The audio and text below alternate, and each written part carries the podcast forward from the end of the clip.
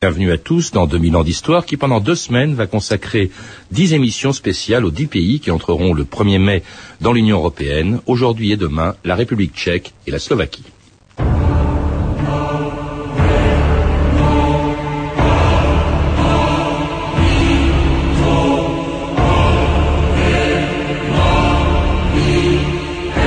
Qui tient la Bohème tient l'Europe.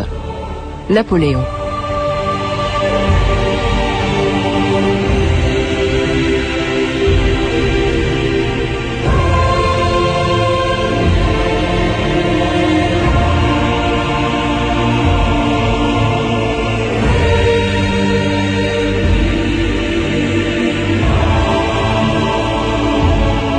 Deux mille ans d'histoire.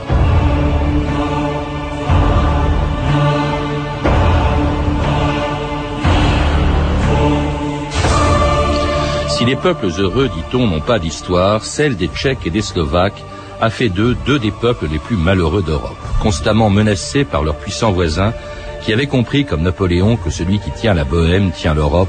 Leur histoire n'est qu'une succession d'épreuves, depuis la défenestration de Prague qui, en 1618, avait déclenché la guerre de 30 ans, jusqu'à l'éphémère printemps de 1968, fracassé par les chars soviétiques, en passant par des siècles de domination autrichienne, hongroise, allemande ou russe, les Tchèques et les Slovaques n'ont découvert la liberté qu'en 1989. Mais après avoir subi pendant 50 ans les pires dictatures du XXe siècle, ils décidaient de se séparer avant d'entrer en même temps dans l'Union européenne le 1er mai prochain. France Inter, Alain Gouguec, le 1er janvier 1993. La Tchécoslovaquie n'existe plus. Après avoir fait la révolution de velours, les Tchèques et les Slovaques se sont séparés en douceur cette nuit pour former deux États indépendants. Deux naissances au cœur de l'Europe, deux naissances célébrées tranquillement dans les deux capitales. Prague, Laurent Coulon. À Prague comme à Bratislava, les Tchèques et les Slovaques ont fêté la naissance de leurs deux nouveaux États. Si à Prague l'enthousiasme était nettement moins important que lors de la révolution de velours de 89, à Bratislava en revanche plusieurs dizaines de milliers de personnes ont célébré dignement l'événement. Feu d'artifice, compte à rebours, puis à minuit pile, les cloches de la très catholique Slovaquie se mettent à sonner. Une immense clameur s'élève au-dessus de la foule qui commence à danser. De très nombreux drapeaux slovaques flottent au vent. Une banderole rappelle que c'est un rêve millénaire des Slovaques qui se réalise aujourd'hui. C'est une nouvelle frontière qui apparaît au cœur de l'Europe. On sait en Slovaquie que les lendemains seront difficiles, mais pour l'heure, l'on préfère ne penser qu'à la joie de ce moment historique, même s'il est loin d'être partagé par l'ensemble de la population. Bratislava, Laurent Coulon, France Inter. Jacques Lopnik, bonjour. Bonjour. Alors, vous êtes né à Prague et vous êtes donc un peu à la fois un spécialiste et un témoin de l'histoire d'un pays euh, qui n'existe plus aujourd'hui. On vient de l'entendre, la Tchécoslovaquie, euh, dont, euh, qui a disparu il y a 12 ans quand les Tchèques et les Slovaques se sont séparés pour fonder deux États, deux États qui entreront en même temps dans l'Union européenne dans 15 jours, mais aussi deux peuples, et deux peuples dont on sait toujours, dont on ne connaît pas très bien l'histoire, et dont on se demande en France ce qui les distingue. Ce sont deux peuples slaves, mais qui se séparaient il y a 12 ans. Pour quelle raison? Ils se sont séparés parce que les élites politiques slovaques d'un côté euh, avec euh, le personnage de Vladimir Mečiar et côté tchèque avec Václav Klaus allaient tirer dans des directions opposées, les uns vers le libéralisme euh, et les réformes rapides, les autres euh, vers beaucoup plus de prudence et surtout l'accent mis sur l'autonomie nationale côté euh, côté slovaque. Mais au- au-delà de cette de circonstance de leur séparation il y a quelques années, qu'est-ce qui les distingue les uns des autres? Les- Ce sont deux peuples slaves, mais qu'est-ce qui les distingue? Alors effectivement, il y a des raisons beaucoup plus profondes des euh, l'histoire commune qu'ils ont vécue, ils l'ont vécue très différemment et je crois que euh, c'est des peuples à la fois très proches mais qui se connaissaient mal. Il faut savoir que pendant mille ans, ils ont vécu côte à côte, mais des histoires séparées. Les uns, les Slovaques, dans le cadre de la Hongrie, euh, et les Tchèques d'abord euh, dans le royaume de Bohême, puis euh, à partir du XVIe siècle euh, dans le cadre de, de l'Autriche. Et donc ils ont vécu côte à côte, sans conflit, donc sans animosité, et avec non seulement un patrimoine slave commun, des langues très proches, Hein. Euh, ils se comprennent mutuellement et une proximité, mais une méconnaissance qui fait, euh, et ça explique en partie les malentendus qui sont survenus après 1918. Il y a aussi la religion, euh, Jacques Rupnik, qui compte pour beaucoup. Les, les, Slovaques sont catholiques et les Tchèques sont majoritairement protestants et très attachés au protestantisme. Alors, euh, c'est vrai que la religion comme, euh, je vais dire, point d'identification de l'identité nationale euh, est très importante le catholicisme pour les Slovaques et le protestantisme pour les Tchèques. Euh, pour les Tchèques, ça s'identifie euh, au mouvement hussite, euh, les Tchèques ont en quelque sorte inventé la réforme protestante en Europe au XVe siècle, Avant un Luther. siècle avant Luther. Euh, et C'était Jean euh, Hus. hein, pour C'était. Jean Hus euh, qui a été le, euh, le symbole, le porte-parole brûlé après le concile de Constance en 1415.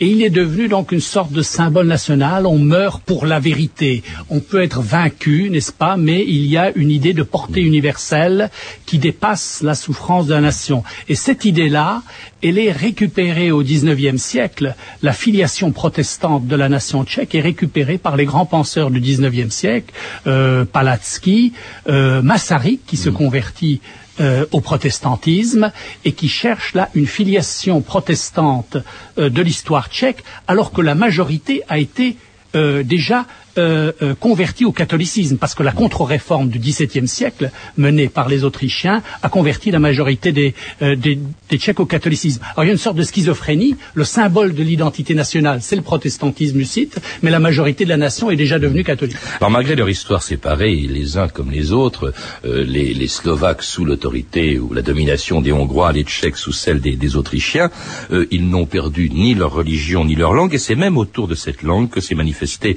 vous le un sentiment national tchèque euh, défendu par quelques écrivains du XIXe siècle, la revue de texte Stéphanie Duncan. Et au début du XIXe siècle, sous l'influence de la Révolution française, les Tchèques et les Slovaques vivent ce qu'ils appellent le réveil national. Alors, la découverte en 1817 d'un vieux manuscrit écrit en tchèque donne une légitimité historique à ce nationalisme tchèque. Dans ses récits, euh, la princesse Liboucha, fondatrice mythique de Prague, prend place sur le trône et demande à ses sujets de choisir un homme qui les gouverne. Chez nous, dit-elle, le droit est déterminé par des lois que nos jadis en ces contrées. Or, le manuscrit se révélera plus tard être un faux, mais peu importe, hein, le mouvement est lancé. Ce nationalisme, qu'il soit tchèque ou slovaque, est d'abord linguistique. La langue, la nation et la patrie sont une même chose, déclare Jungmann. Alors pour l'instant, il n'est pas du tout question d'indépendance. Les Tchèques cherchent vers qui se tourner. L'Allemagne, alors le grand nationaliste tchèque Palaki, refuse cette voie. Je ne suis pas allemand, dit-il, je suis tchèque d'origine slave. Alors faut-il se tourner vers la Grande Russie? C'est ce qu'on appelle le panslavisme russe. C'est la voie choisie par le Slovaque Jan Kolar qui imagine dès 1821 un grand empire dominé par la Russie. Ah, si je pouvais, dit-il, de toutes les nations slaves dispersées, je ferais une seule statue. Avec la Russie, je fonderais la tête, les Polonais formeraient le tronc, les Tchèques les bras et les mains. Des Serbes, des Croates, des Slovaques, je ferais des vêtements et des armes. Toute l'Europe s'inclinerait devant cette idole. Alors, ce panslavisme russe restera très vivace jusqu'au XXe siècle. Mais Palaki, lui, se méfie de la Russie autoritaire et préfère se maintenir dans l'Autriche-Hongrie. C'est à Vienne, dit-il, que je cherche le centre qui est appelé à assurer la défense, la liberté et le droit de mon peuple. En vérité, si l'État autrichien n'existait pas, dit-il, il nous faudrait, dans l'intérêt de l'Europe, nous employer au plus tôt à la créer. Palaki attend néanmoins que les droits tchèques soient reconnus par l'Empire.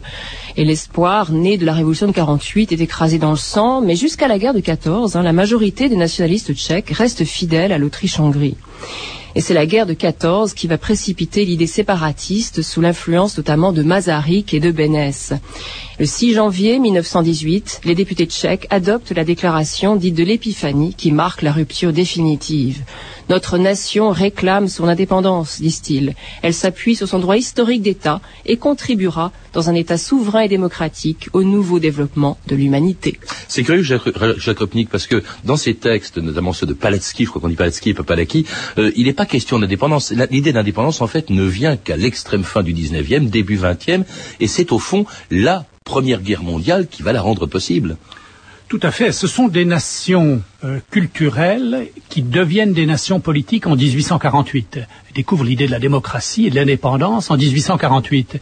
Mais la question qui est posée en 1848, il y a l'appel du Parlement de Francfort qui dit le progrès, la démocratie, c'est la germanité. Vous avez le choix, vous, ah, vous, vous, choisissez le progrès et vous devenez allemand en quelque sorte, vous oubliez vos dialectes slaves qui sont voués à la disparition de toute façon, ou bien l'autre option, c'est le panslavisme, la Russie, la citation de, de Collard Mmh. le, le montre bien, qui est slovaque, mais beaucoup de Tchèques suivaient euh, le, le- le congrès panslave avait lieu à Prague en 1848, pendant le printemps.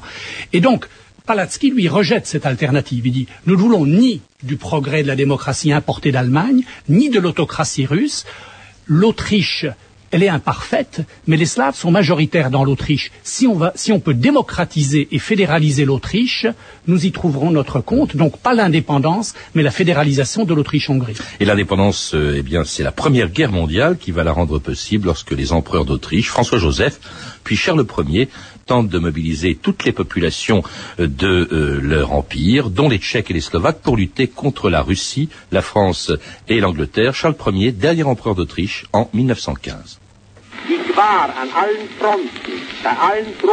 J'étais sur tous les fronts, auprès de toutes les troupes de notre glorieuse armée. J'ai vu toutes les nationalités de la monarchie blanche affronter dans l'harmonie la plus parfaite un grand dessein, une paix glorieuse. Dans les yeux de tous les soldats, on lisait une ardeur belliqueuse et l'assurance de la victoire.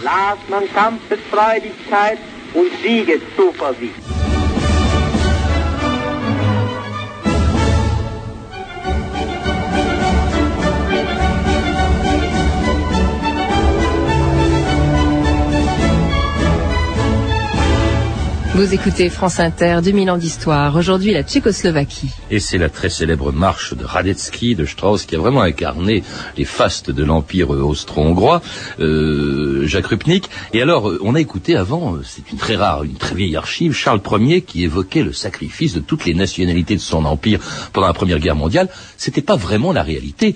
Des Tchèques et des Slovaques ont, euh, ont quitté l'armée pour se battre du côté des Russes, par exemple. Et c'est ça qui a rendu possible ensuite, qui a servi d'argument à la création de la Tchécoslovaquie après la victoire des Alliés. Oui, vous savez, l'héroïsme des Tchèques dans la Première Guerre mondiale est symbolisé par un grand livre qui s'appelle Le brave soldat Švejk de Jaroslav Hašek, qui est l'emblème national. Je veux dire, tous les Tchèques se reconnaissent dans ce livre. Et euh, oui, ils se sont battus euh, dans l'armée autrichienne, mais comme vous l'avez dit, certains euh, surtout euh, en 1917-18, sont passés euh, du côté russe.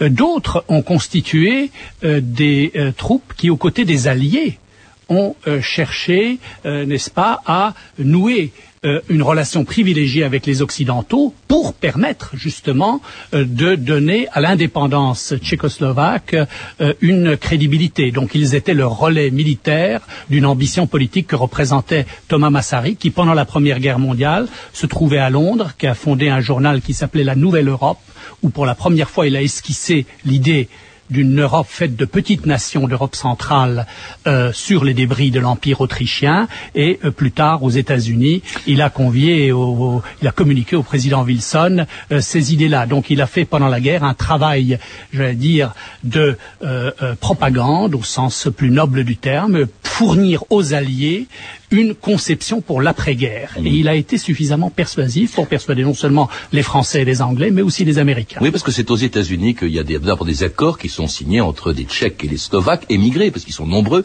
aux États-Unis, les accords de Pittsburgh et de Cleveland qui vont euh, donner naissance à la Tchécoslovaquie par les traités de, de Saint-Germain avec l'Autriche et de Trianon, puisque euh, le traité de Trianon était signé avec la Hongrie, dont dépendaient les Slovaques, et ces traités vont donner naissance à la euh, Tchécoslovaquie, euh, dont euh, Thomas Masaryk, justement, euh, rappelait euh, comment elle était née au début des années 20. On écoute Thomas. Naše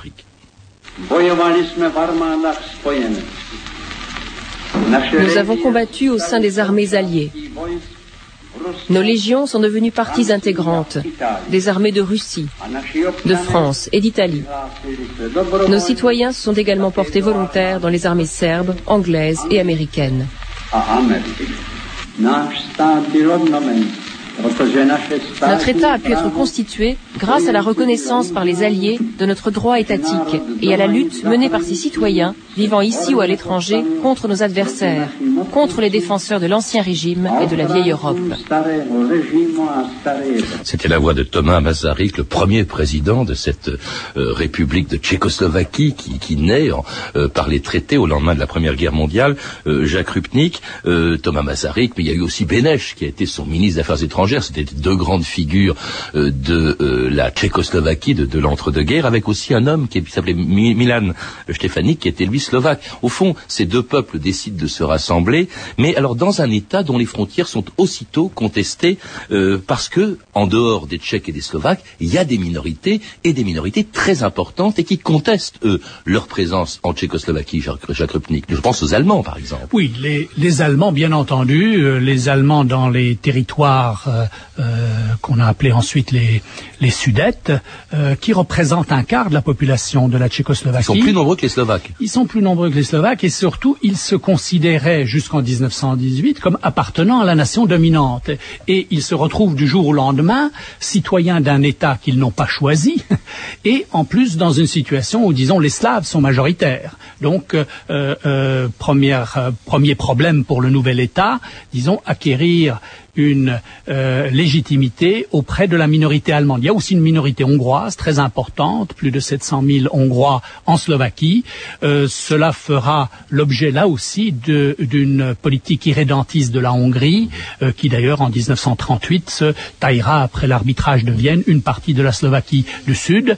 Il y a une partie de la frontière tchéco-polonaise aussi qui est contestée, la, la région de Tchéchine. Donc l'État est né dans des circonstances, disons, pas très harmonieuse avec ses voisins. Mais le principal problème, c'était le problème allemand, et c'est devenu alors le problème majeur après 1933, après l'arrivée d'Hitler au pouvoir. Oui, parce que ces Allemands des, Sudètes vont tous, à ce moment-là, ou presque, adhérer aux, idées du parti allemand des Sudètes, le SDP de Konrad Heinlein, euh, qui, qui réclame, encouragé par Hitler, qui est arrivé au pouvoir en 1933, qui réclame leur rattachement à l'Allemagne.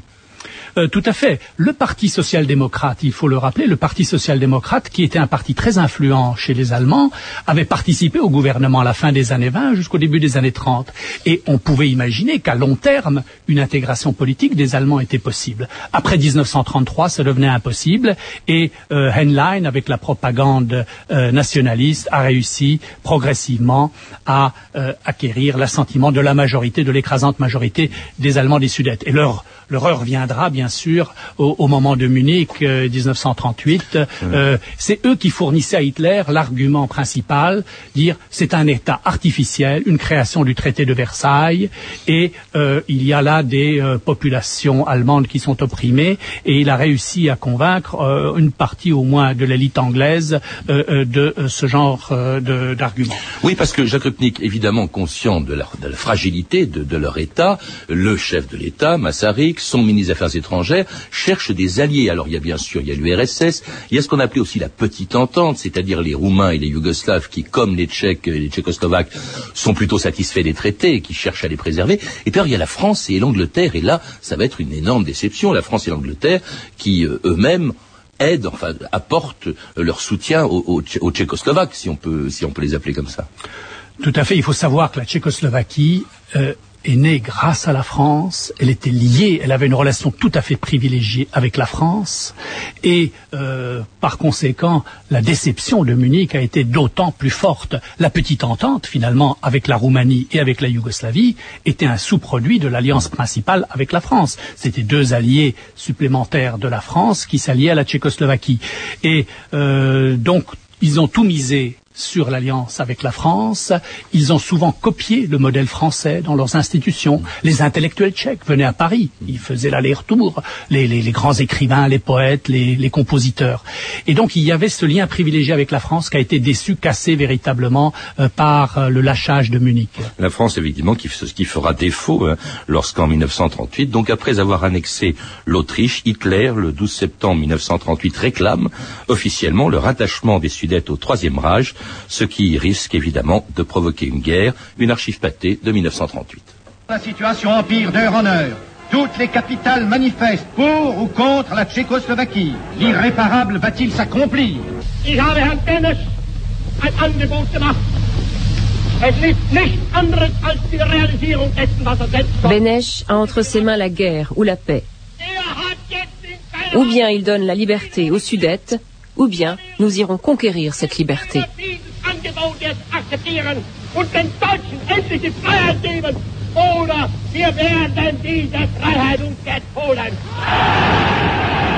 Et c'était Hitler en 1938, à la veille donc de ce qui allait sceller, vous l'avez dit, Jacques Rupnik, le destin de la Tchécoslovaquie, la, conférence de, de Munich. Et là, la France et l'Angleterre, qui ont peur de la guerre, il faut bien le dire, encouragent Bénèche à renoncer aux Sudètes, c'est ça?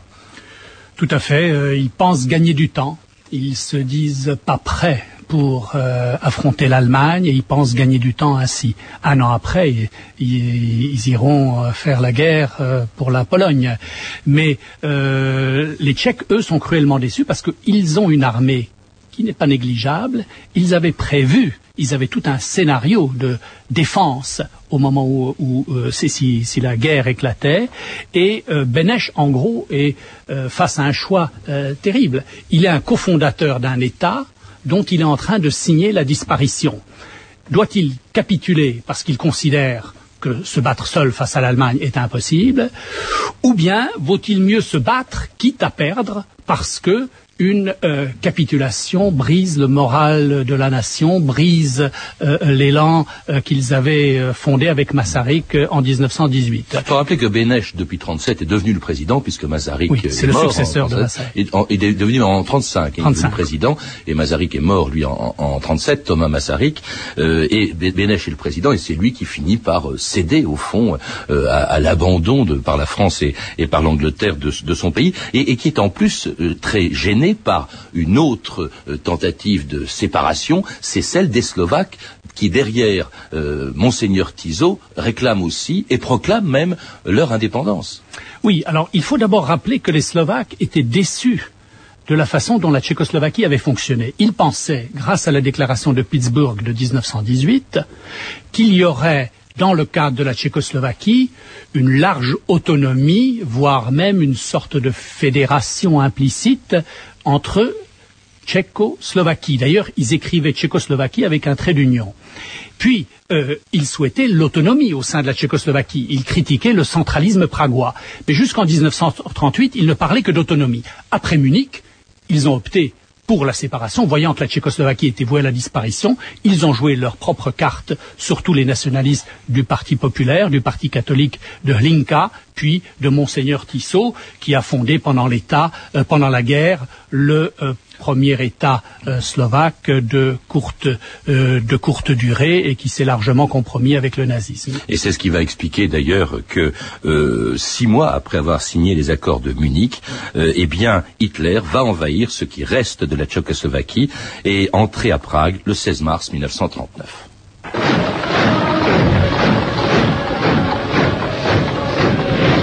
Un attentat inqualifiable a été perpétré contre la Tchécoslovaquie. Par sa seule volonté, l'Allemagne a envahi le pays dont elle s'était engagée à garantir l'existence.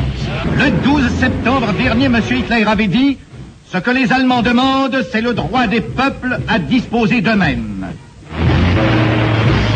Le 26 septembre, M. Hitler avait dit Le problème des Sudètes est notre dernière revendication territoriale en Europe. Au cours du même mois, M. Hitler avait dit Nous ne voulons pas des Tchèques dans le Reich.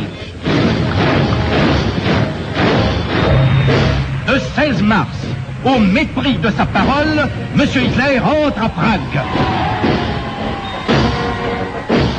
Et c'était six mois avant le déclenchement de la Deuxième Guerre mondiale, Jacques Rupnik.